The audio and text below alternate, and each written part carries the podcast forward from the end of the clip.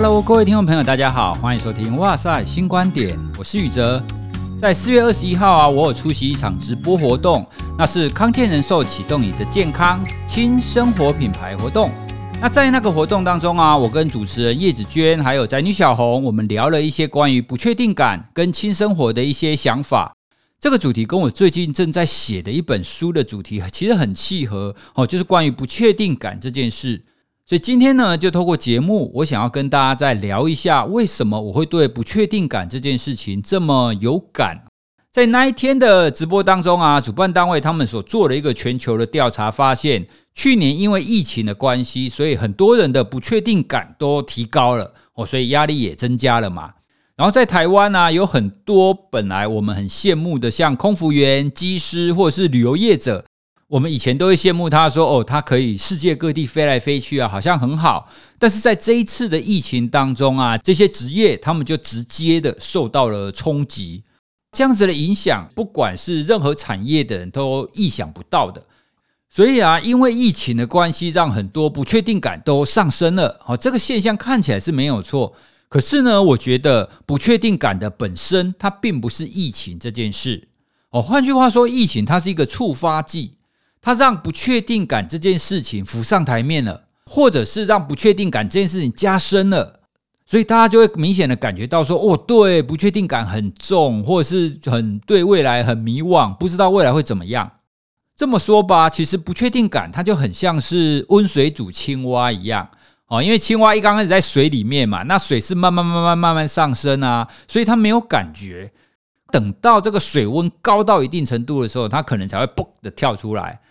这个温水煮青蛙是一个比喻啦，哈，它不是一个真正的科学实验哦，就大致上它是这样子的一个概念。从我们的生活当中，其实不确定感是慢慢在增加的。然后因为去年疫情的关系，让大家不知道该怎么办，所以不确定感会就明显的上升了。既然我说不确定感的主因并不是因为疫情的话，那什么才是真正的原因呢？啊，其中一个很重要的原因就是。我们现在的知识跟现在的科技越来越发达，越来越爆炸，这样子的原因，造造成我们的不确定感上升。大家听到这一点，可能会觉得很疑惑：知识跟科技越来越成长，越来越爆炸，这不是很好吗？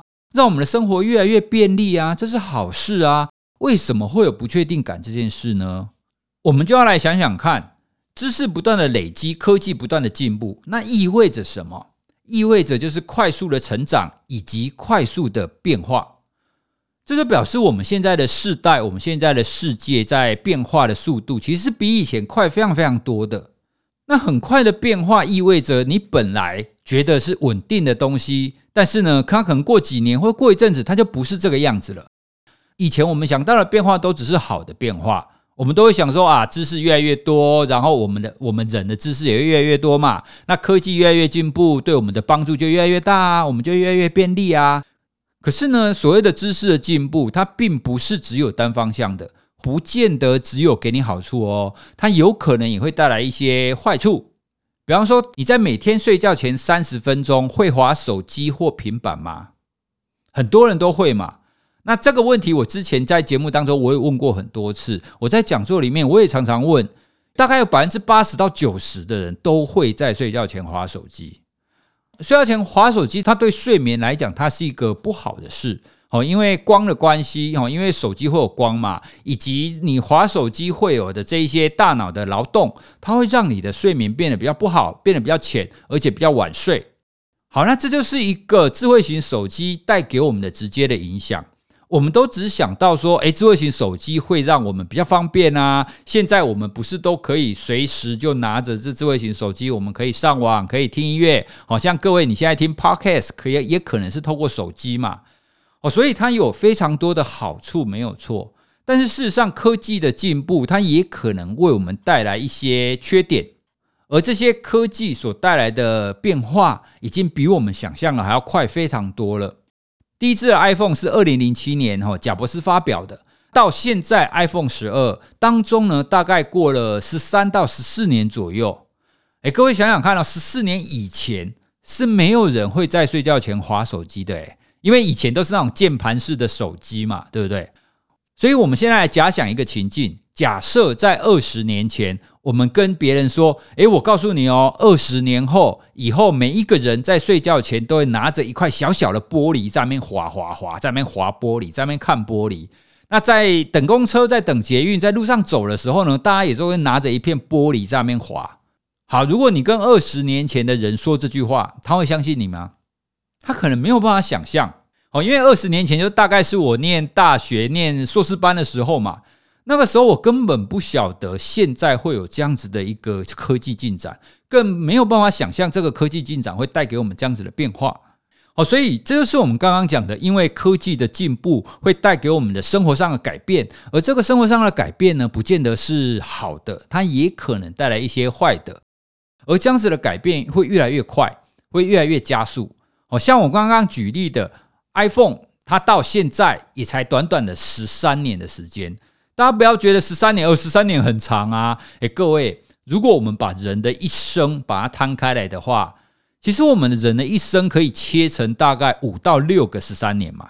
哦，假设我们人的平均寿命是八十岁，等到你有一定程度的知识，大概成年之后，你大概会有五到六次的十年、十三年啊。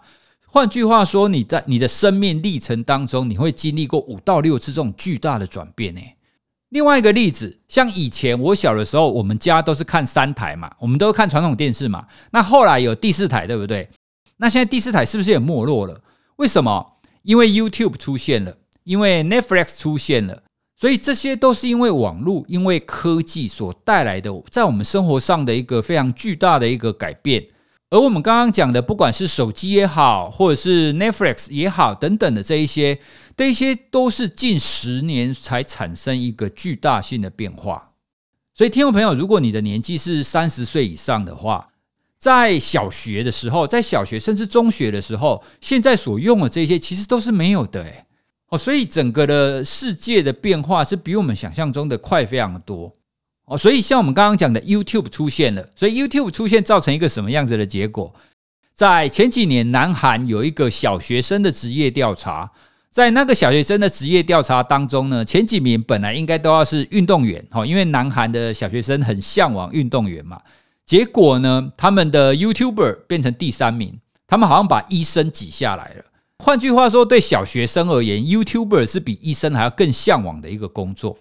那在今年的三月呢，台湾有一个调查显示，对现在的青年劳工族群，社群小编它是一个梦幻的职业，特别是对女性而言。好了，那 YouTuber 社群小编，这在我小的时候，这根本是没有办法想象的一个职业。你你小的时候，你能够想象你一个人对着荧幕，然后在那边讲脏话，然后在那边吃东西，这样子你就可以赚很多钱，你能够想象吗？其实很难诶，哦，所以啊，我们刚刚有提到的，因为科技的进展会造成非常多生活上的改变，因为生活上的很多的改变，它又会衍生出很多的不一样的职业的类型、生活的方式以及我们应应的方式，所以这一切的一切都代表着一件事情，就是我们现在这个社会因为知识的进步而变化得越来越快，让我们越来越难以想象、难以捉摸。我们很难知道说未来到底会是什么样子。比方说，现在可能也很多人会觉得说，哇，社群小编或者是 YouTuber 是一个很好的工作。可是呢，等到十年后，这些工作还在吗？哦，所以呢，现在我们看到当红的东西，在五年后、十年后，它可能又已经不是这个样子了。好，那这种快速改变到我们的人的心中，它就会是什么样子？就是我们一刚开始所说的不确定感。哦，因为它不断的变嘛，你不晓得它之后会变成什么样子。我们再讲一个比较古远的例子，比方说，如果我们倒回大概五十年、八十年前，在农耕时代，农耕时代的生活很简单啊，我起床我就去种田啊，种田完中午我就吃午餐，吃完午餐我就午睡，午睡我就继续种田，然后我祈求上天让我的收成好。爸爸拥有这一块地，然后接下来这块地就传给儿子，传给下一代，这一代再传给下一代嘛。所以以前的生活就是这么的单纯，哦，他可以想象我是这个样子，我老了以后是这个样子，我的孩子还是这个样子。可是现在不是这个样子啊，各位，现在你爸爸跟孩子的工作要一样的，其实就很少了。而且孩子想要的工作，很多时候爸爸妈妈也不同意嘛。你当什么 YouTuber，你当什么 Podcaster，对不对？就是我们现在不断的改变、不断的进步所衍生出来一个现象，它就是会让我们的不确定感慢慢的上升。还有一个非常明显的现象，就是我们的世代的差异，或者是我们说世代的代沟会越来越严重。比方说，以前我刚开始用脸书的时候，我会说：“哇，用脸书很潮啊，这个是最红的社群软体啊，全球几十亿人都在用啊，对不对？”后来有一群年轻人就说：“诶，谁在跟你用脸书啊？我们都用 IG，老人才用脸书。”各位，你应该也有听过类似的说法。诶，但是现在，现在更年轻的用什么呢？有一个国中的老师说，现在的国中生他会去跟那些高中生、跟大学生说，谁在跟你用 IG 啊？用 IG 的都是老人，我们都是用小红书，好，就是另外一个社群软体。所以你从这样子的生活上的例子，你又再一次的印证我们前面讲的那一件事情，改变的非常的快。而这个改变的非常的快呢，除了让我们前面讲的不确定感提高以外呢，它也会让我们所谓的世代的差异。越来越明显，哦，因为每一个世代他们所使用的东西、物品、想法、文化可能都不一样。那在这种情况，我们人就会越来越多元。那当然，多元听起来是好事，但是多元的另外一方面就是我们越来越不知道彼此喜欢的是什么，讨厌的是什么，我们的方向是什么，我们的未来是什么，大家都不知道。所以这样子的不确定感就会持续的在发酵，所以呢，这就是我觉得不确定感会越来越高的一个主要的原因哦。它根本的原因就是我们的知识太爆炸了，我们的科技进展太快了。知识爆炸，如果我们讲的更简单一点，就是你的资讯非常非常的多，资讯非常的多，你听起来是好事，但是相反的，它同样会有一些缺点。比方说，再举个例子好了。现在啊，很多上班族上班的时候最伤脑筋的一件事是什么？是今天午餐要吃什么？哦，每一次到中午的时候，想到要去吃午餐，就觉得很麻烦。为什么很麻烦？因为选择很多，你不知道要选哪一项，或者是说你觉得做选择这件事情是很麻烦的。那当然，这会因人而异啦。像我这一种，你让我每天都吃一样的东西，我也没关系的。哦，这种人可能就没差。可是有一些人呢，他会觉得说不对，我要选择最适合我的，我要最佳化我的选择。诶，当你想要最佳化你的选择的时候，然后选择又很多的时候，将会怎么样？然后出现你选择会非常非常的困难，你需要很花很多的精力去做选择，这就是一种压力啊，因为你很难做选择嘛。哦，所以我我用吃午餐这个比喻来让大家可以理解一下，所谓的知识越来越多，科技越来越进展，它不见得完全是好事，它也会带来我们这种选择决策上的一个疲劳。好，因为我们必须要花很多时间去做选择。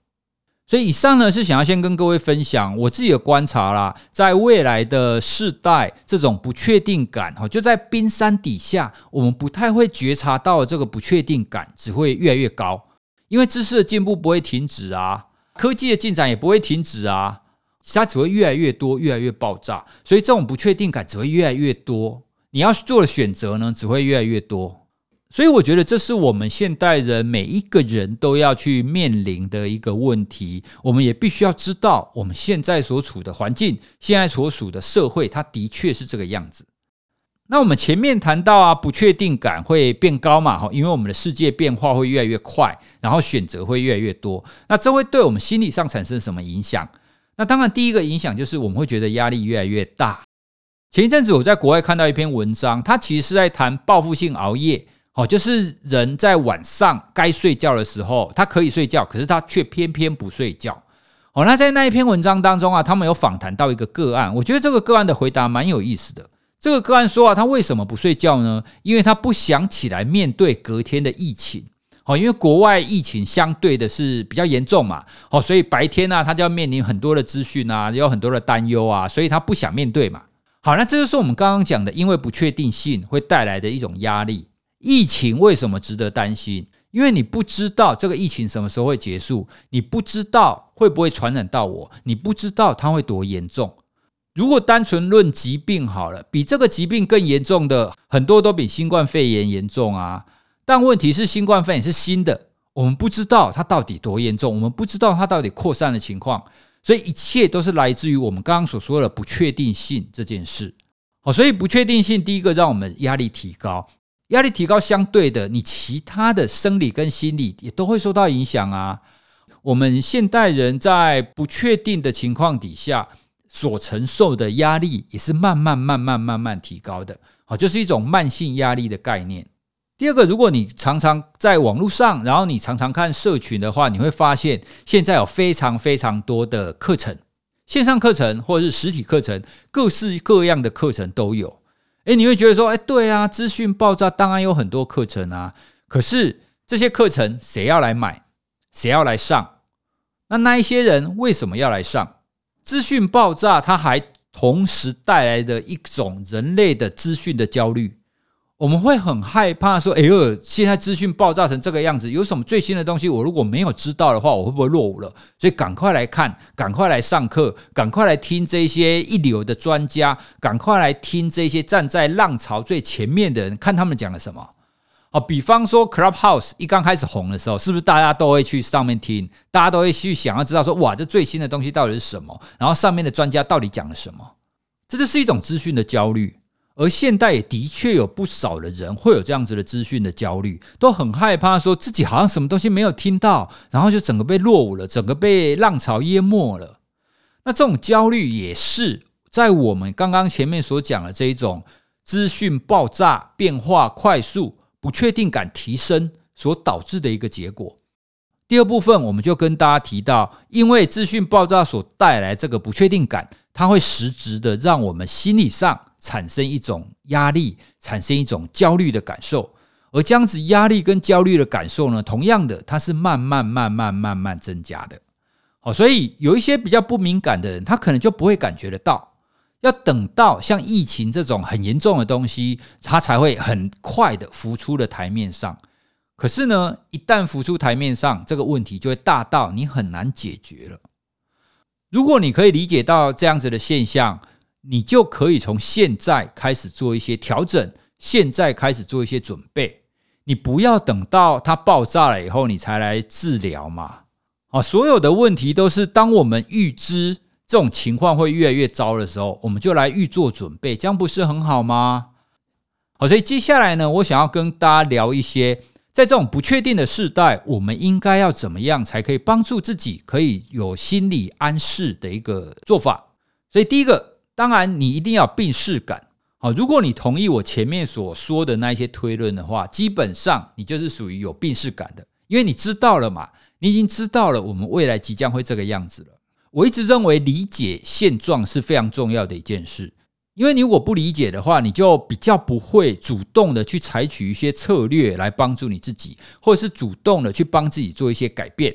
哦，所以一切的开始都是源自于我们的理性啊！你必须要理解到你现在的情况，以及我们现在的社会、未来的世代，它即将会产生这样子的一个变化。第二个呢，我们应该要做的就是增加自己的自控力，哦，就是自己控制自己的能力。刚刚我们前面谈到的主题呢，都是在谈我们未来世代会越来越不确定感嘛。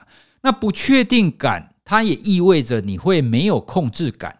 因为不确定嘛，你前途一片迷茫啊，所以你没你没有办法知道你自己可以做些什么，你可以掌握些什么嘛？就很像是你站在一个森林里面，这个森林没有任何的道路，那在没有任何的道路的情况底下，你就不知道往哪里走，所以你就很迷惘，又很不确定，你就没有控制感。所以呢，要抵抗这个不确定感，最重要的就是一个增加自己的自控力。换句话说呢，就增加你的控制感。所以要怎么增加你的控制感呢？第一个就是把你平常在做的工作，要把它化被动为主动。比方说，我每天都固定要工作，然后我要照顾小孩、哄睡，对不对？很多人会觉得说啊，我一天都被很多事情塞满了啊，我要怎么增加控制力？我生活当中这么多的事情都一直逼迫我去做，我也没有办法啊。但是我们可以化被动为主动。比如说，我每天也都要工作啊，我也都要照顾小孩啊，我也都要哄睡啊，这些的确都是外在需求，没有错。但是呢，如果你的心态是被动的心态，的确就没有控制感，因为你的感觉就是我是被逼的，我是被生活所逼，我是被小孩所逼，我必须要去照顾他，我必须要去工作。可是呢，我们能不能换一个想法，我们主动的去把这件工作完成？比方说，如果你的工作当中常常会被交付，主管叫你完成一份报告，或者是叫你完成一份简报，那今天呢，你就说好，我要完成我本来这份简报。可是呢，我今天要做的简报，我要用一个我学到了新的方法或新的想法，我要做一个华丽十足的好简报。这就是一个化被动为主动。你的确是在完成一个主管交办的一件事，你的确是在完成一个你本来要做的事。但是你有一个新的想法，你有一个方向，你想要让这个工作可以做得更好，这就是你的主动。所以呢，主动完成工作跟被动完成工作，对你的控制感的感觉其实不一样的。哦，那另外比方说哄小孩好了，很多家长哄小孩的方法就是把小孩放在旁边，让他自己玩嘛，然后自己在旁边就边滑手机，然后边看着他。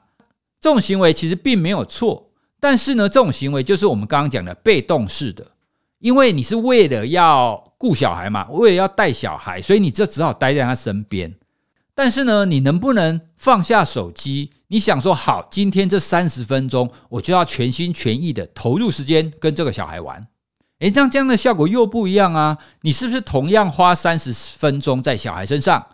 那一种被动的呢，你就是在那边滑手机，然后小孩自己玩。那另外一种呢，主动的，就是你放下手机，然后跟小孩一起玩。这两种你花的时间是一样的，而且你做的事情是一样的。可是一个是主动，一个是被动。那当你主动在做这件事情的时候，你的控制感就会提升了，而且你也会比较开心。好，所以这就是我刚刚前面提到的，提高你的自控力，而且你可以在你平常生活当中所做的事情，就提高你的自控力，因为你本来就要做这件事嘛。好，那这种主动的加码就是一种自控力的表现。那还有另外一种自控力的表现，就是你可以在你平常的生活以外，帮你加入一点点自我成长的一个活动，用一小段时间去做一些自己喜欢的事，或是可以成长的事。比方说，你每个礼拜或是每天，你拨一点点时间去运动，或是去阅读。或像是我们直播当中有瑜伽老师，他有教我们做瑜伽，做一些那一那一种伸展身体的动作，这种呢其实也是提高我们自控力的例子，因为你可以在生活当中拨一点时间去做一些你想要或是让你成长的事嘛，这是你可以控制的。哦，你让自己主动的花这些时间去做。关于这一点，我想要分享一个我听了很感动的听友的一个例子。去年的四月左右，我有分享了一集，就是在谈如何改变自己，如何建立好习惯。在那一集里面呢，我有谈了很多跑步习惯的例子。就有一个听众朋友啊，他听了那一集之后，然后开始每天跑步。诶，各位，每天哦，不是每周，我是每天。他每天都有去跑步，然后直到前几天，他有传讯息给我，告诉我说他完成了连续三百六十五天，每天都去跑步。哦，那这个真的是让我非常非常的感动，也非常的惊讶。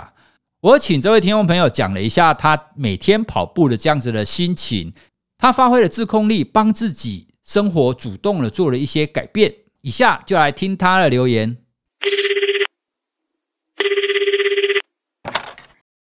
在一年以前呢，我一定没有想过我自己可以连续跑步三百六十五天。对我来说，这真的是一个很棒的记录。我是一个上班族，有个六岁的小孩，工作上基本算规律，偶尔需要出差或者是加班。我曾经呢，上班到晚上九点半才下班，所以只好穿着上班的衣服，背着上班的包包，就假装自己在等公车，跑了两公里。是呢，连续下雨一个礼拜，那就只好到家里附近的骑楼去反复的跑，或者是出差到别人的公司。然后在会议的中间，在公司外面的走廊跑步，遇到身体不舒服的时候，都记得那个例子里面说，产妇生产的当天还跑步。那我想，不管再不舒服，也不会有阵痛痛吧。回顾这跑步的一年来，也曾经遇到自己闪到腰，或是家人生病、分身乏术，各种乱七八糟的事。但我觉得很神奇的事情是，本来因为量化记录的事情。很多时候自己想偷懒找借口，所以不想去跑。但是在压力很大的时候，等真正的出门去跑步，在跑步的当下，反而有一种很舒压、很放松、很平静的心，就有点像是在这个混乱的世界里面，有一件事情是我这个个人确实的、踏实的可以去完成的，那种稳定心情的感觉，言语很难形容。自从二零一九开始听 Podcast 之后，好像回到小时候收听广播的感觉。那听到哇塞心理学，真的带给我很多收获。好，了听完这位听众朋友的留言，你是不是也觉得，诶，他既然也需要工作，可是他仍然做得到啊？他仍然可以每天花一点时间去运动，所以这并不是什么特定的人才能去做的。只要你愿意，你就可以主动帮你自己安排一些小事来做。虽然我们的生活很忙碌。可是，如果我们在本来要做的事情，我们就主动的去帮自己加码，然后提高一些控制感，或者是我们可以花一点点的时间去做一些我们喜欢的事情，运动也好，阅读也好，甚至你听一首音乐，哦，听一首音乐也才五分钟啊，你一天难道播不到五分钟，让你自己静下来听音乐吗？也是可以嘛。所以呢，这些都是我们刚刚所说的，在生活当中就可以提高你的自控力。好，让你的控制感可以提升。那只要你控制感提升，你对这种不确定感就相对的就会降低了。你会知道，你可以在这样子的一个不确定的情况底下，你仍然可以做什么。你并不会被这样子的外在的这个浪潮或者是潮流这样整个淹没，你还是可以控制你自己的。第二个呢，除了是做一些什么以外，我也常常跟各位提醒的，就是我们要在生活当中要让自己慢下来，要让自己可以活在当下，或者是我们说乐在当下。金城武啊，他曾经有一个广告的台词，我觉得非常非常的棒。他广告的台词是这么说的：“世界越快，你的心就要越慢。”这个是很多年前的一个文案，但是他这个文案呢，在现在其实格外的受用。世界越快，心要越慢。我们刚刚前面就谈了很多不确定感，它就是因为我们外在世界的变化非常非常快嘛，所以我们会产生这样的不确定感啊。另外一个因应不确定感的一个方法，就是我们的内在要慢下来。慢下来，并不是说你动作慢一点，不是这个样子。所以并不是说哦，你本来的工作你就慢慢的做，本来的作业两天要交，你就给他拖个两个礼拜，不是这样。慢的意思是你要提醒你自己。不要不断的去追赶那一些前方跟未来跟没有完成的这那一些工作哦，听众朋友，你可以想看看，如果你觉得很烦躁、很迷惘的时候，你想一下你自己在想什么，你的心情是什么？我们常常会为了说啊，明天还有什么工作没有做，后天还有什么工作没有做，下个礼拜还有什么工作没有完成，所以你会不断的去追赶未来没有完成的事情。所以你的脑子你就只想着未来没有完成的事情而已，这就很辛苦。那在这种情况底下呢，你的心、你的注意力就不会在当下。你不会在当下呢，你就会非常的疲累，因为你不断的在追赶前面的人啊，你不断的在追追赶未来的事情，你就没有机会品尝在你当下的生活。心要越慢的意思是你必须要注意力要回到当下来。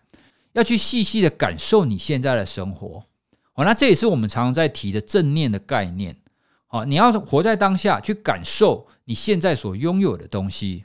比方说，我常常带小女儿去公园散步的时候，那我会全心全意的牵着她或抱着她，然后我会开始去观察那个环境，而且我会去观察女儿在观察什么。哦，各位如果带过小孩的话，你会知道一岁多的小孩，他在环境的时候，他是非常好奇，他会非常新奇的，他会不断的去观察这个环境当中发生了什么事，有什么新奇的东西。而我非常喜欢去观察他在观察什么。哦，所以在这种情况底下，我的注意力就会全然的放在环境里面，会全然的放在我的小孩子里面。然后我就可以发现，诶，他喜欢什么东西，我就跟他说，诶，你看前面有一条狗，诶，有一只猫，诶，有一只鸽子，诶，有一只松鼠，诶，哦，所以在那个当下，我不会想到我没有完成的工作，我不会想到我明天要干什么，后天要干什么，我就只会沉浸在我跟我小女儿在公园散步这件事，好好的去品味这件事。这种就是我刚刚前面所说的，你要让你的心慢下来。然后回归到你自己喜欢的生活里面去品味你的生活，这样你也会感受到一个美好的时光哦。所以这就是我跟各位推荐的第二个，如何抗拒不确定感，一个非常重要的一个观念，你要让你自己的心慢下来，不要不断的去追逐未来没有完成的工作。我常常都会跟别人分享啊，其实你要知道，工作或者事情是永远做不完的，事情是不会有做完的一天啊。你要留点时间给自己，你才能够提高你的自控力，因为那才是你自己所要做的事情。如果你不断的去追逐的话，那就相当于你其实是不断的被推往前的，你并不是真正你主动要往前的，只是你看到哦，这个世界这么走，所以你就顺着跟他走而已。要找到自己的生活的步调，然后要让自己慢下来，你才有办法增加你的自控力。哦，所以今天呢，主要是跟大家聊聊关于不确定感，以及我们怎么样增加自己的自控力。然后我们呢，在这样子的一个不确定的世代，我们可以我们的心里可以好好的休息，可以好好的安适，而不会被这种不确定感所淹没。很多的心理或者是精神或者是睡眠相关的问题，其实都跟我们整个的世代的改变，我们整个的变化都是息息相关的。各位听众朋友，如果你也对你自己的压力的情况，你也想要知道一下，你是不是有属于这种轻生活呢？也欢迎大家可以到资讯栏中有一个连接，去检测一下你的轻生活指数。哦，那里面呢会有很简单的几道题，你你就可以知道说你现在的生活情况压力到底大不大。哦，所以希望今天跟大家分享的内容呢，可以对大家有一点帮助。当然，我们希望听众朋友都可以拥有这种自愈力或者自控力，透过理解来找到一些方法来帮助我们自己更好。各位，如果你对我们的节目内容有什么想法或有什么回馈，如果你觉得很好的话，也欢迎你私讯给我们哦。或者是你有什么其他的想法，关于不确定的生活，关于自控力，你有什么撇步，或者是你有什么很棒的做法，也欢迎你可以私讯给我们哦。那我们的联络方式也都在资讯栏里面。我们很感谢听众朋友给我们的所有的回馈，那也希望呢，透过这个节目，我们可以跟大家多多做交流。好，那今天跟大家分享就到这边喽。那谢谢大家的收听，我们下次再见，拜拜。